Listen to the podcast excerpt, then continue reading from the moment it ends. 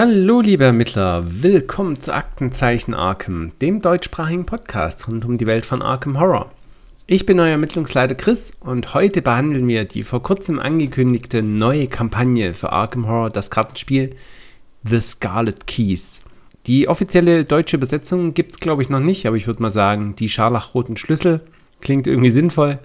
Was gibt es da alles an News? Werden wir uns anschauen. Was gibt es an Hintergrundinfos? Und was ist meine persönliche Wunschliste für die neue Kampagne?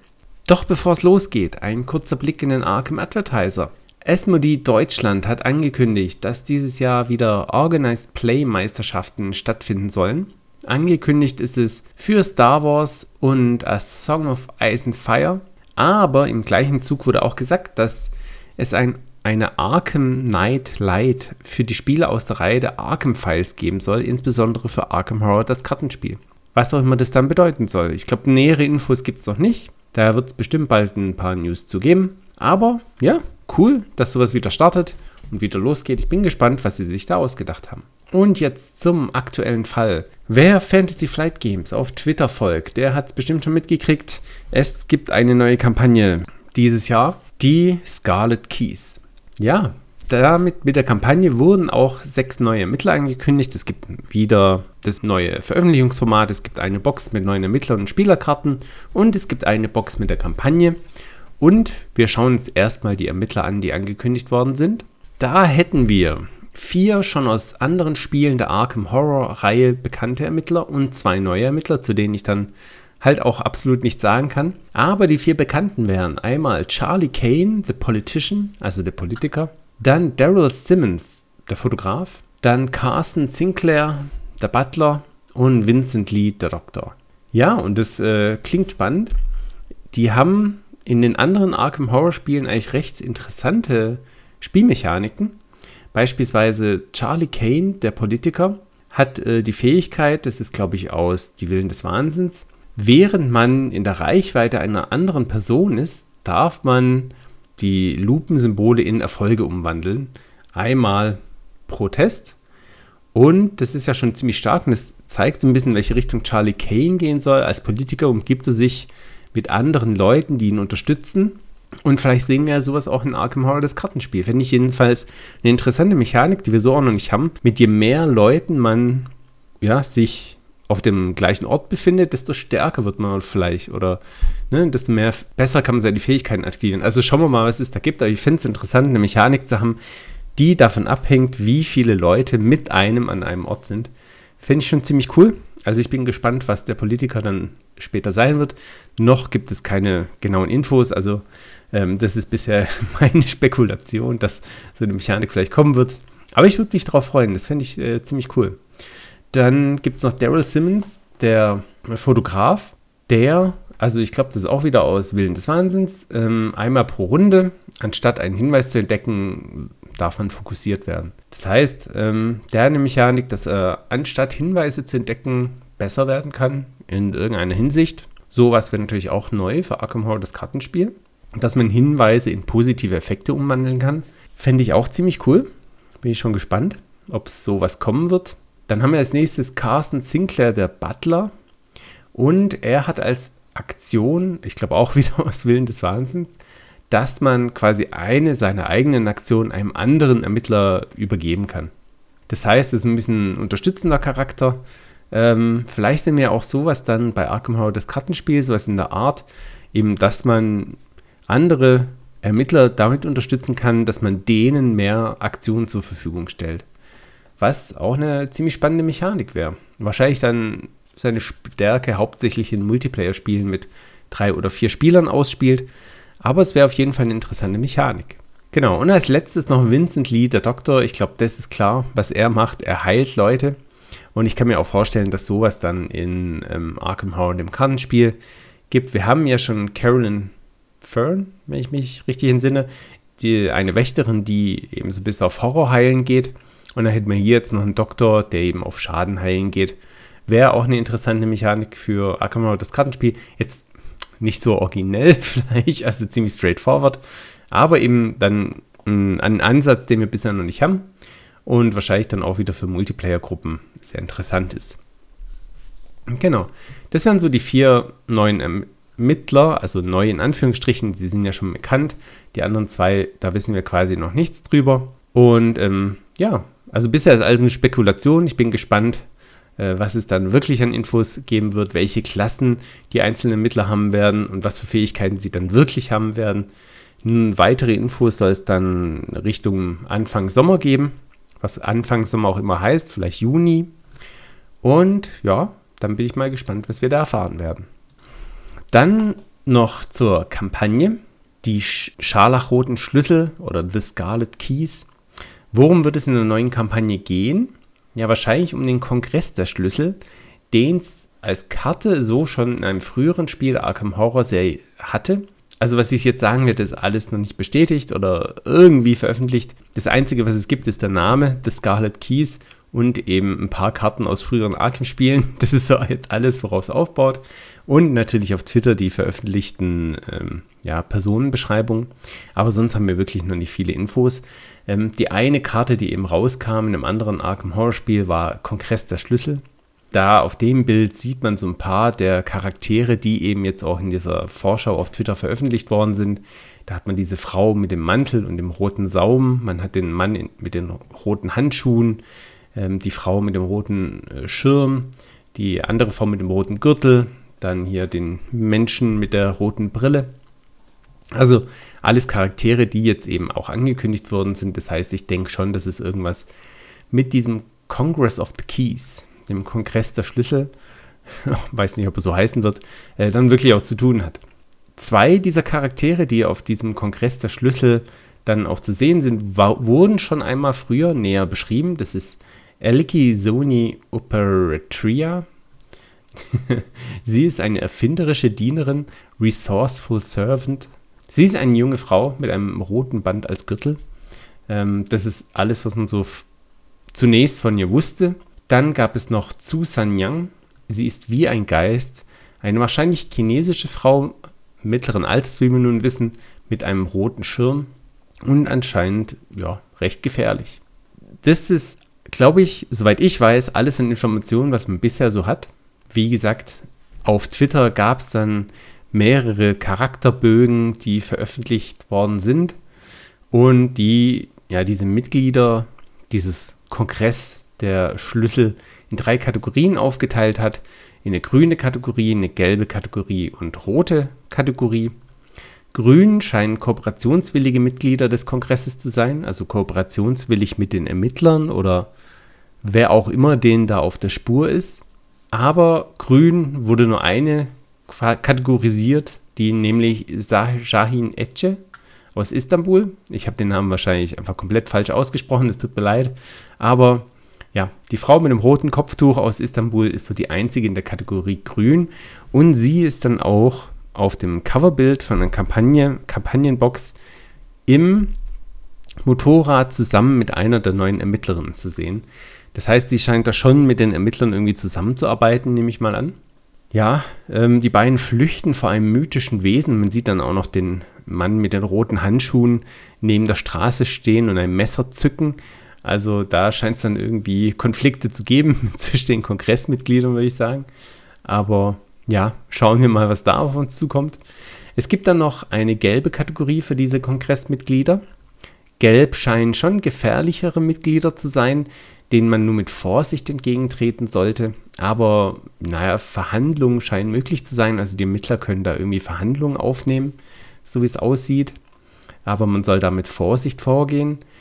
Ich vermute jetzt mal, es ist nur geraten, dass das Charaktere sein werden, die man vielleicht im Laufe der Kampagne auf seine Seite ziehen kann.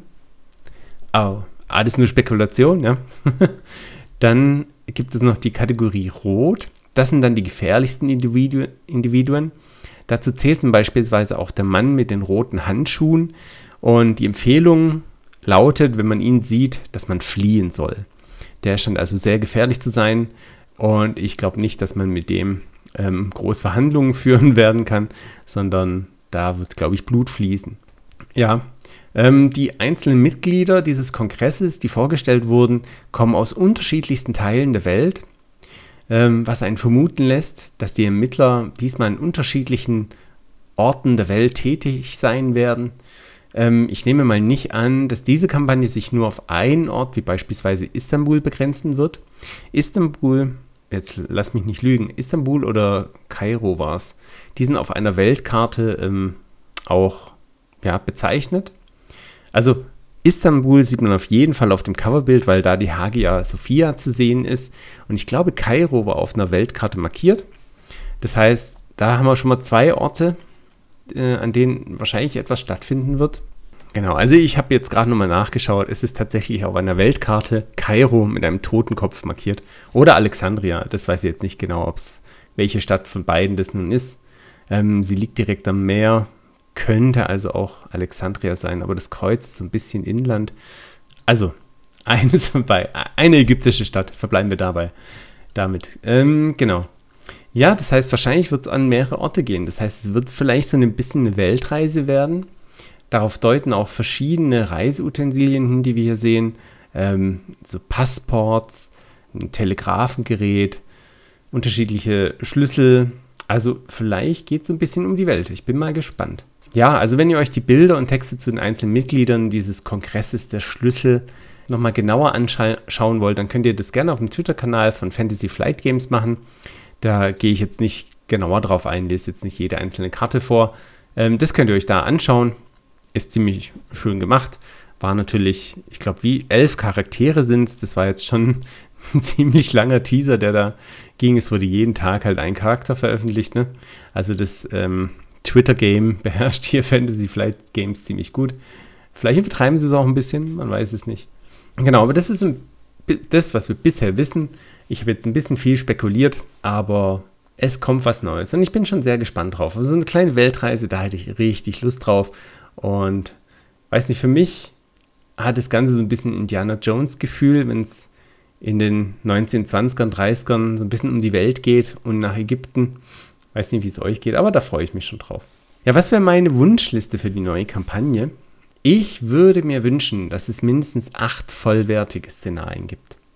Wenn es eine Aufteilung eines Szenarios mehrere Teile gibt, dann bitte als extra, aber nicht als Ersatz für ein Szenario mit neuen Orten und neuen Erlebnissen, neuen Dingen zu entdecken. Das fand ich persönlich, das ist jetzt wirklich nur meine persönliche Meinung, im, am Rande der Welt etwas schade. Da, naja, wurde ja zum Beispiel das erste Szenario in drei Teile aufgeteilt und das waren von der Länge her dann schon drei Szenarien, Äquivalente, sage ich mal aber halt immer am gleichen Ort.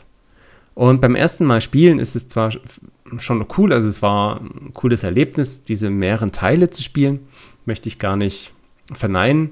Aber naja, ich glaube, wenn man das dann ein zweites Mal spielt oder ein drittes Mal und dann beim dritten Durchlauf hat man dann schon neunmal die gleichen Orte entdeckt und ich glaube, da fehlt es ein bisschen ab, die Abwechslung. Also mir hat die Abwechslung schon beim ersten Durchspielen so ein bisschen gefehlt. Und ich finde es wirklich cool, wenn es diesmal acht Szenarien gibt, wo man wieder an komplett unterschiedlichen Orten ist. Und ja, wenn es so Aufteilungen gibt, dann gerne, aber nicht als Ersatz für Szenarien. Das wäre mein erster Wunsch. Dann als zweiter Wunsch, das ist jetzt kein Gemecker der letzten Kampagne, wie vielleicht ein bisschen der erste Wunsch, sondern ja, tatsächlich ein echter neuer Wunsch von mir. Ich würde mir wünschen, dass es diesmal Entscheidungen gibt mit echten Auswirkungen auf den Verlauf der Kampagne. Das alte Distributionsmodell hat es ja so ein bisschen verhindert. Also man konnte ja da den Mythos-Packs kaufen und jeden Mythos-Pack auch als eigenständiges Szenario spielen. Und das hat das Ganze so ein bisschen limitiert, wie eine Kampagne aufgebaut sein kann. Und jetzt haben wir ja das neue Modell, wo wirklich die komplette Kampagne in einer Box kommt. Und da würde ich mir wirklich wünschen, dass Entscheidungen wirklich den Verlauf der Kampagne komplett ändern können. Vielleicht so ein bisschen ähnlich wie das Szenario Mord im Excelsior Hotel. Da ist es ja ein bisschen zufallsgebunden, was für Hinweise man findet und wie dann das äh, Szenario zu Ende geht. Aber sowas würde ich mir auch für eine Kampagne wünschen. Und zwar in noch extremerer Form. Also, dass sich wirklich beispielsweise das Endszenario oder der Endkampf komplett ändern kann. Dass es vielleicht sogar zwei komplett unterschiedliche Szenarien sind. Und je nachdem, was für Entscheidungen man getroffen hat, man beim einen Szenario landet oder beim anderen. Von mir aus kann das auch zufällig sein. Dann kann man es nicht so gut planen nach dem ersten Durchlauf, weil irgendwann hat man ja quasi einen optimalen Durchlauf durch so eine Kampagne gefunden. Und dann fehlt so ein bisschen die Abwechslung. Von mir aus kann das auch zufällig werden, ähm, welchen Ausgang man erwischt. Aber das fände ich wirklich cool. Vielleicht kann es ja auch so ungefähr so ähnlich sein wie bei dem Mord im Excelsior Hotel, nur dass es eben diesmal keine Hinweise sind, sondern Mitglieder des Kongresses, mit denen man Kontakt aufgenommen hat. Und je nachdem, welche man auf seine Seite ziehen konnte, ändert sich dann der Ausgang der Kampagne. Irgendwie sowas. Das fände ich ziemlich cool. Ja, vielleicht auch, jetzt kann man es ja noch weiterspinnen. Nicht nur, dass das Endszenario sich ändert, sondern je nachdem, welches Mitglied des Kongresses man auf seine Seite ziehen will, erlebt man unterschiedliche Szenarien. So, der eine ist ja in Istanbul, der andere ist in Buenos Aires, äh, der andere ist wieder, ich weiß nicht, wo sind die noch alle? In, in China. Und dass es alles unterschiedliche Szenarien sind. Aber man kann nicht alle Szenarien beim ersten Durchlauf erleben. Und vielleicht ist es ja auch zufallsabhängig. Wieso nicht? Das fände ich ziemlich cool. Ist natürlich sehr viel Arbeit dann in dieser Kampagne, die da reingesteckt werden muss, um so viele Szenarien zu entwerfen. Aber ich finde es cool und man darf ja mal träumen. Man darf ja mal träumen. Genau. Und als drittes mein dritter Wunsch auf meiner Wunschliste ist, dass ich mir einen ähnlich coolen Endgegner wie Atlach Nacha, Nacha in der Traumfresser-Kampagne wünsche. Diese riesige, fiese Spinne, welche mehrere Karten groß war, fand ich schon ziemlich cool. Also das hat mich sehr beeindruckt beim ersten Durchspielen. Also es ist wirklich cool. Es war so ein richtiger Wow-Effekt am Ende der Kampagne. Und sowas nicht das gleiche natürlich, aber sowas wünsche ich mir auch für den scharlachroten Schlüssel. So einen richtigen Wow-Effekt nochmal zum Schluss. Das wäre nochmal ziemlich cool. Mal schauen, was es da gibt. Ja, soweit mal meine Wunschliste. Ähm, was würdet ihr gerne in der neuen Kampagne sehen? Worauf würdet ihr euch freuen? Das würde mich echt interessieren.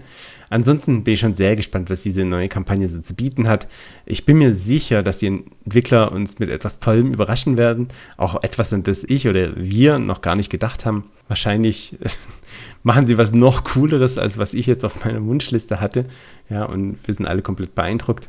Schauen wir mal. Ich bin auf jeden Fall sehr gespannt. Wie gesagt, neue Informationen soll es Anfang des Sommers geben. Wann auch immer das dann sein wird. Schauen wir mal. Aber ich kann es kaum mehr erwarten. Ich verspreche, bevor die, die neue Kampagne rauskommt, werden wir auch noch ein Review zu Am Rande der Welt machen. Wahrscheinlich als nächsten Podcast sogar, als nächsten Fall.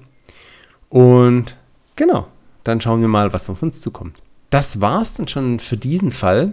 Ich meine, so viele Informationen gab es ja jetzt gar nicht. Äh, vieles, was ich hier gesagt habe, war, ist noch reine Spekulation meinerseits oder Wünsche meinerseits.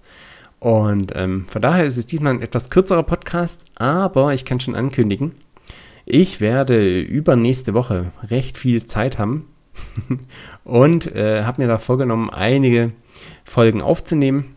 Unter anderem, das wird jetzt den einen oder anderen wahrscheinlich nicht so sehr freuen, aber ich habe mir doch noch vorgenommen, die Diana Stanley-Kampagne noch fertig zu machen. Ich habe so ein bisschen Zeit und Lust und irgendwie das so unfertig zu lassen, ist jetzt auch, lässt mich so ein bisschen unzufrieden zurück. Das heißt, schauen wir mal, wie es wird, aber ich würde den Rest der Kampagne dann äh, aufnehmen und auch noch hochladen.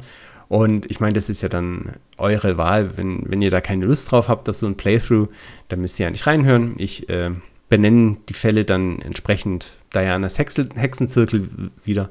Und wenn ihr Lust habt reinzuhören, sehr gerne. Und wenn nicht, dann überspringt ihr das einfach und kommt dann zum nächsten regulären Fall wieder dazu. Genau. Das war's dann schon für heute. Ich wünsche euch noch einen schönen Sonntagabend. Schaut rein auf aktenzeichen-arkem.de, da könnt ihr mir auch eine Nachricht schreiben. Oder schreibt mir eure Meinung direkt per E-Mail auf aktenzeichen-arkem.gmail.com.